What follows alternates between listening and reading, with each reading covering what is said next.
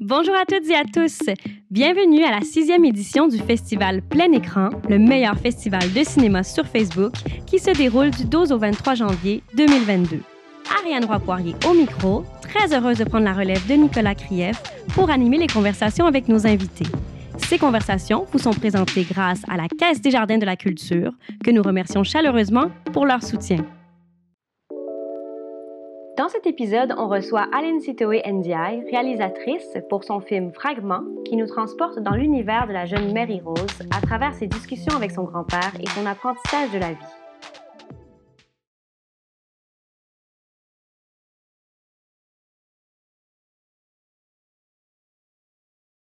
Merci beaucoup, Alcie. Merci d'avoir accepté notre invitation pour venir parler de ton beau film Fragment.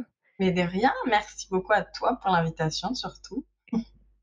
C'est vraiment, on est super content d'avoir ces conversations-là avec les créateurs parce que je pense que ça donne un accès vraiment intéressant à tout le monde qui nous écoute puis à, toutes les personnes qui vont avoir la chance de regarder euh, les films de notre compétition québécoise en ligne. Puis en plus, ce que je trouve vraiment agréable d'avoir ces conversations-là, c'est que, ben, en fait, comme je suis la programmatrice, j'ai choisi les films.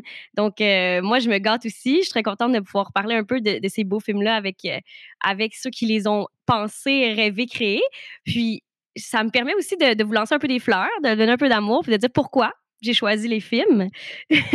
Donc, euh, Fragment, en fait, ben, je trouve que c'est un film d'une grande, grande beauté. Moi, c'est vraiment ça qui m'a frappé à l'écoute. Je trouvais qu'il y avait quelque chose qui.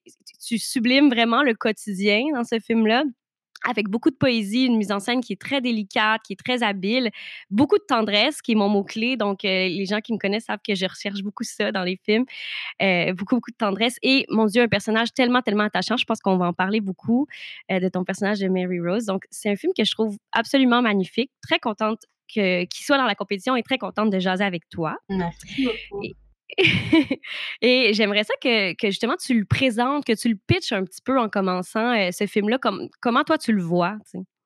Euh, moi, je vois un court-métrage euh, intergénérationnel qui traite du deuil, en fait, tout simplement, dans, à travers les yeux d'une petite fille de 11 ans. C'est ça, Oui. C'était ça ton intention. Puis Et puis, ouais, je le pitcherais comme ça. Ouais, ben, je pense que ça, ça, le dit très bien. Puis je trouve ça le fun justement parce que ça nous clarifie tes intentions qui sont euh, très transparentes, je pense, dans le film. Mais c'est tout le temps le fun de savoir un peu c'était quoi l'intention initiale. Puis après, mmh. je pense que ce qui est intéressant, c'est que le film devient quand même beaucoup plus de choses. Mais ça, c'est là quand même. Mais ça, c'est intéressant. puis si ça devient beaucoup plus de choses et que les gens rentrent dans l'histoire et, et, interprètent les choses, et ça, c'est super par rapport à l'idée originale. Oui. Puis je trouve que c'est un film qui laisse beaucoup de place à ça quand même parce qu'il y a beaucoup de poésie. Donc, euh, ça laisse quand même la place à, spectateurs pour interpréter des choses, pour euh, s'y reconnaître, s'y retrouver. Le deuil, c'est quand même quelque chose d'extrêmement universel, on s'entend, quelque chose qu'on traverse. Tu fais un peu un coming of age aussi en faisant ça. il y a quand même comme euh, un apprentissage, une, elle grandit. Le personnage de Mary Rose dans le film, elle apprend des choses. J'aimerais ça t'entendre un peu justement sur l'étincelle dans le film. Tu, sais, tu voulais parler de deuil, mais est-ce que c'est parce que c'est quelque chose que tu trouvais important, quelque chose que tu as vécu, que tu avais envie d'exorciser? Tu sais, mm-hmm. Elle est venue d'où cette idée? Euh, moi, c'est vrai qu'il y a une grosse part de mon vécu qui, a, qui a influence le film, parce que moi aussi, j'ai perdu mon grand-père qui n'avait pas forcément le même âge. Euh, écoute, la première idée, ça remonte maintenant. Moi, j'ai fait ce film-là dans le cadre euh, d'une collection qui s'appelle Black Ink, où on était tous euh, en coécriture, enfin pas en coécriture, mais en session de mentorat, d'écriture, de production, de mmh. réalisation pour les artistes afro-descendants de Montréal. Et donc on a tous commencé à écrire un petit peu euh, sur ça. Et, mon, et moi, je voulais une histoire qui puisse toucher tout le monde, même si elle était centrée sur un personnage afro-descendant, une petite fille noire. Et, euh, et c'est vrai que le deuil, ça m'avait touché, et aussi le fait d'avoir une enfant, je pense qu'il soit différente de ses parents et de la vision que ses parents ont. Et, euh, mmh et de voir comment, comment les générations s'entrechoquent aussi, parce que c'est culturel dans, dans, mon film. Et, euh, et puis voilà, en fait, garder, même si on parle de deuil et de quelque chose d'assez grave, de garder ce que tu disais, la poésie et, euh, et la légèreté. Parce que le deuil, du coup, on mmh comprend normalement qu'à la fin sauf pour Oui, exact. c'est ça, il y en a qui peuvent deviner, mais vraiment, on a la confirmation à la fin. Puis, eh ben, puis comme tu dis, c'est extrêmement universel. Puis justement, Heu, j'aimerais ça t'entendre un peu sur cette expérience-là de travailler avec, heu, Encre Noire, avec Black on Black Film, de de faire, heu, des films dans une communauté comme ça. Puis aussi, ben, y a quand même, heu, la volonté, j'imagine, de de d'amener une une représentation qu'on n'a pas beaucoup dans le cinéma québécois, qui est tellement importante, de de pouvoir voir des personnages afro-descendants. Là, c'est une famille, heu, sénégalaise ici Mmh. qu'on voit. C'était quoi l'importance de ça pour toi? Beh, moi, ça me c'est forcément un sujet qui va me toucher, la représentation et je trouvais que c'était un une super belle opportunité déjà de me de me lancer dans un groupe, heu, de de faire quelque chose qui, heu, qui ait vraiment un un impact, comme tu disais, sur, heu, la visibilité au cinéma. Mais, heu, Mmh ça m'a aussi donné ma chance. Moi, à titre personnel, je les remercierai jamais assez parce que c'était une super expérience. J'ai eu un groupe où on était tous très bienveillants, on s'est beaucoup entraidés et c'était, heu heu, ça donnait de la confiance en soi d'avoir des gens, critiquer notre travail, qui te donnait ton des retours et de et de le faire dans la bienveillance et dans l'accompagnement. Et il y a peut-être un truc aussi de de légitimité où moi je j'arrivais pas à me forcer à écrire et à me dire: «Vas-y, lance-toi, fais ton court métrage» et ça, ça m'a donné cette chance-là. Je me souviens, c'est ce que j'avais dit Mmh. à à l'entretien, j'avais dit que j'ai besoin qu'on que de me forcer à écrire entre guillemets, puisque c'est un exercice qui est pour moi difficile et du coup, ça m'a vraiment bien aidée à ce niveau-là. Et puis, heu, de toute façon, l'initiative, heu, Encre Noire, moi, je la. J'aimerais bien qu'ils le refassent parce que je pense Mmh que c'est vachement utile, que ce soit dans la communauté noire ou d'autres communautés sous-représentées. Je trouve que c'est des belles actions et mon approche par rapport à ça, moi, c'était pas de juste se montrer à tout prix, mais de montrer une histoire qui me ressemble et qui puisse parler à tout le monde. Ouais, définitivement. Puis je me demandais justement l'apport de la culture sénégalaise dans la façon dont tu racontes ton histoire, puis dans la façon, tu sais, même justement cette, heu, cette très belle explication du titre quand le grand-père explique là que le deuil justement, c'est une partie, heu, avec le cœur et tout ça, puis l'illustration avec les rubans plus tard, on est vraiment dans quelque chose de très poétique. Mmh. Puis je me demandais si c'était quelque chose qui était un peu ancré dans la culture sénégalaise ou si ça venait vraiment de ton cœur, de ton imaginaire à toi? Mmh, ça vient plus de mon imaginaire. Heu, même si du coup je l'ai rattaché à ça vient de mon imaginaire et du côté, heu, poétique et du de de la manière dont je voulais représenter le deuil sans le Mmh citer et en le l'amenant au au au fur et à mesure du film avant qu'on le confirme à la fin. Mais c'est vrai que, hem, la partie enfin moi je j ça m'a beaucoup, hem, intéressée de l'apporter à travers le tissu et à travers le fait que la mère elle, heu, tu vois, elle couse et tout ça parce que ça il y a beaucoup Oui. enfin c'est vraiment sénégalais d'avoir, heu, des couturières et cetera et de se faire faire des vêtements. Enfin c'est vraiment un truc moi je je connais et au Sénégal c'est un métier qui existe encore, heu, beaucoup et du coup, je trouvais qu'il y avait ce beau lien parce que c'est dans la pièce de couture de sa mère qu'elle voit ce tissu, à la fenêtre. Après elle l'utilise, dans son imaginaire donc pour moi.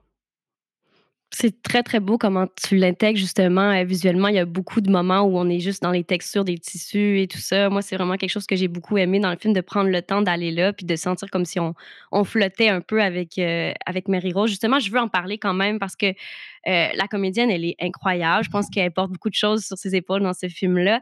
J'aimerais que tu en parles un peu de comment tu l'as déniché, comment tu l'as trouvé, parce que tu savais probablement en ayant écrit ça que tu avais besoin de Ouais. quelqu'un qui allait capable de porter les émotions et tout ça. C'est ça. Je voulais, heu, de base peut-être trouver une petite fille sénégalaise et puis au final, heu, au vu du texte, elle avait pas besoin de parler wolof donc heu, ça a pas Mmh. été forcément nécessaire.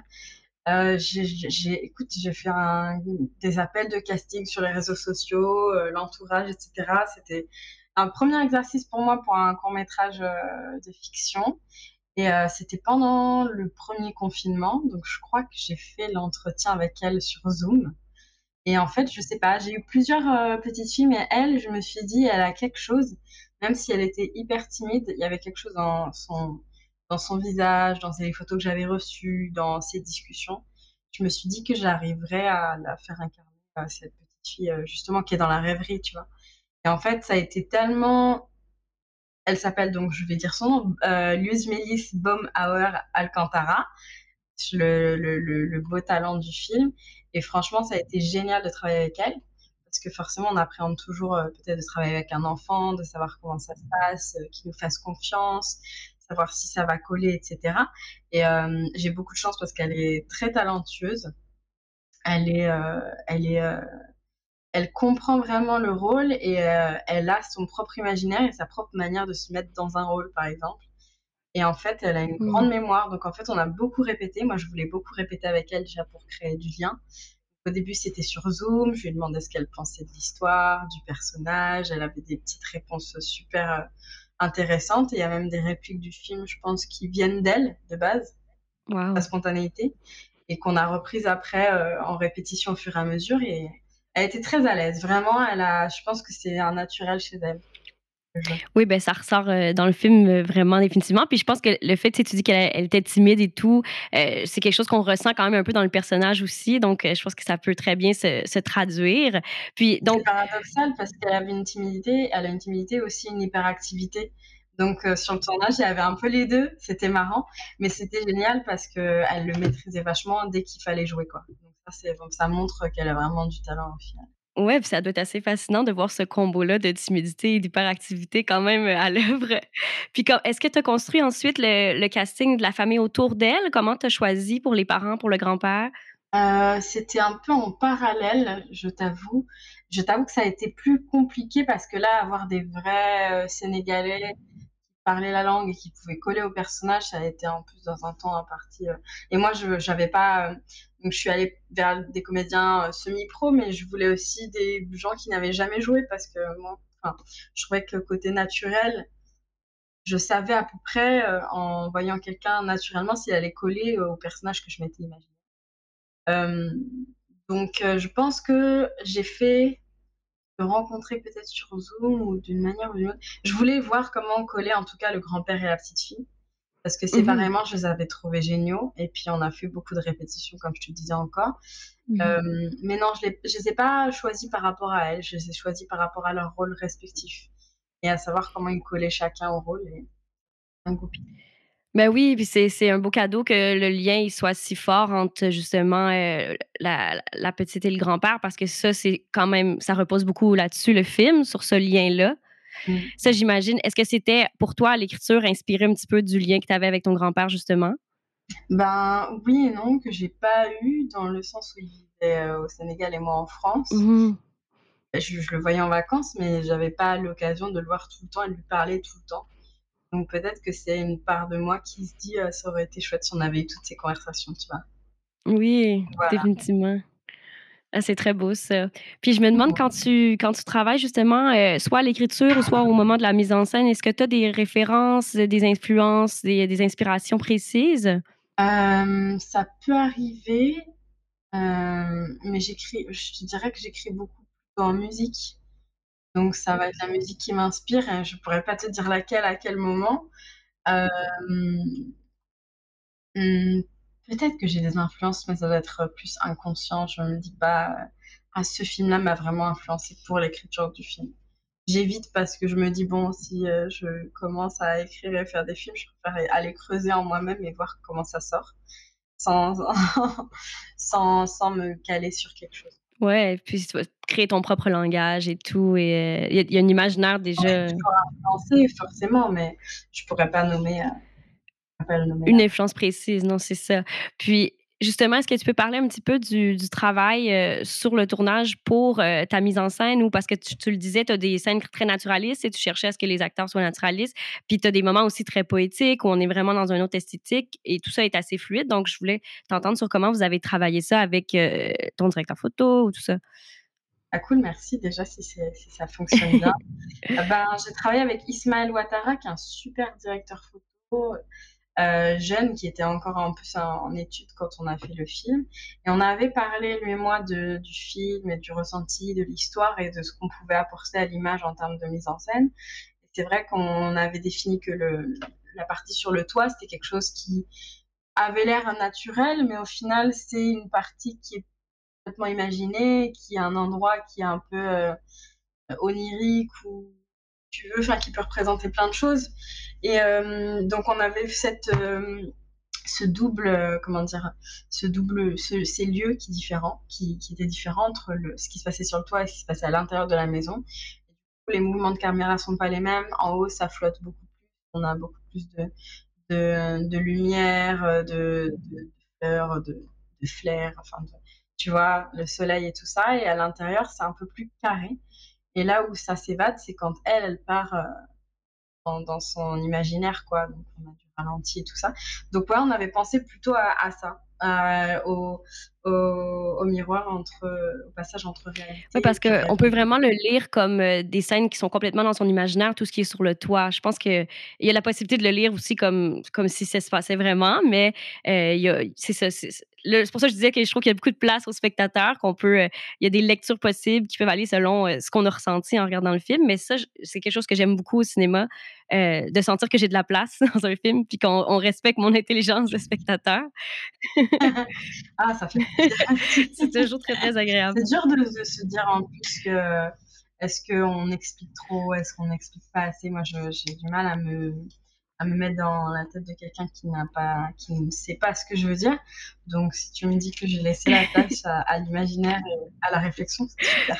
Ça me fait très plaisir. Moi, c'est vraiment comme ça que je l'ai vécu, le film. Puis écoute, ton, ton, magnifique film va être présenté sur Facebook, sur notre site Internet. Donc, c'est un 24 heures là, où on met ça en ligne, puis on, on le propulse. On essaie qu'il y ait le plus de gens possible qui le voient. C'est la beauté d'Internet. Alors, on s'est dit qu'on avait envie de sonder un peu nos invités cette année, puis d'aller euh, d'aller voir dans la nostalgie et savoir c'est quoi leur premier souvenir d'Internet. Est-ce que tu te souviens de ta mmh. rencontre avec Internet? Euh, j'ai envie de te dire que moi, c'était un, un site qui, je, ne sais plus comment ça s'appelait, mais peut-être Jukebox, quelque chose comme ça, enfin, qui me permettait d'écouter de la musique bien avant YouTube. Et ça laissait écouter que 30 secondes pour des raisons copyright, je pense. 30 secondes d'une chanson. Donc en fait, je connaissais certaines musiques en boucle, mais seulement les 30 premières secondes. Quand ça passait à la télé, je découvrais qu'en fait, il y avait une suite à la chanson, aux paroles. Et ah, sinon, ouais, ce serait un souvenir qui m'a qui m'a qui m'a marqué. Et puis MSN Messenger envoyer des messages mettre des statuts oui on mettait des statuts avec des, des lettres des petites lettres des grandes lettres. Euh, mon dieu on était créatifs là-dedans là ça je m'en souviens ah. assez. Moi aussi ça ressemble beaucoup à ça. Merci beaucoup beaucoup de t'être prêté à l'exercice euh, Assis. C'était vraiment agréable de jaser avec toi. Puis on, attend avec impatience tes prochains films. Merci beaucoup, merci à toi pour l'invitation, pour la chance de montrer mon film pour l'intérêt aussi pour le film. Ça fait trop plaisir. Podcast vous est présenté grâce au soutien de la Caisse des Jardins de la Culture. La Caisse des Jardins de la Culture est une coopérative financière qui se dédie à 100% aux artistes, artisans et travailleurs autonomes. Alliés des artistes, moteur de l'économie culturelle et tremplin des organismes et entrepreneurs, la Caisse de la Culture est sensible et à l'écoute de la réalité et des besoins de ses membres et les accompagne dans la réalisation de leurs projets personnels et professionnels le tout par le biais de conseils adaptés. Pour en apprendre plus sur la Caisse de la Culture et découvrir comment elle peut vous accompagner dans la réalisation de vos projets, rendez-vous au caisse de la culture.com.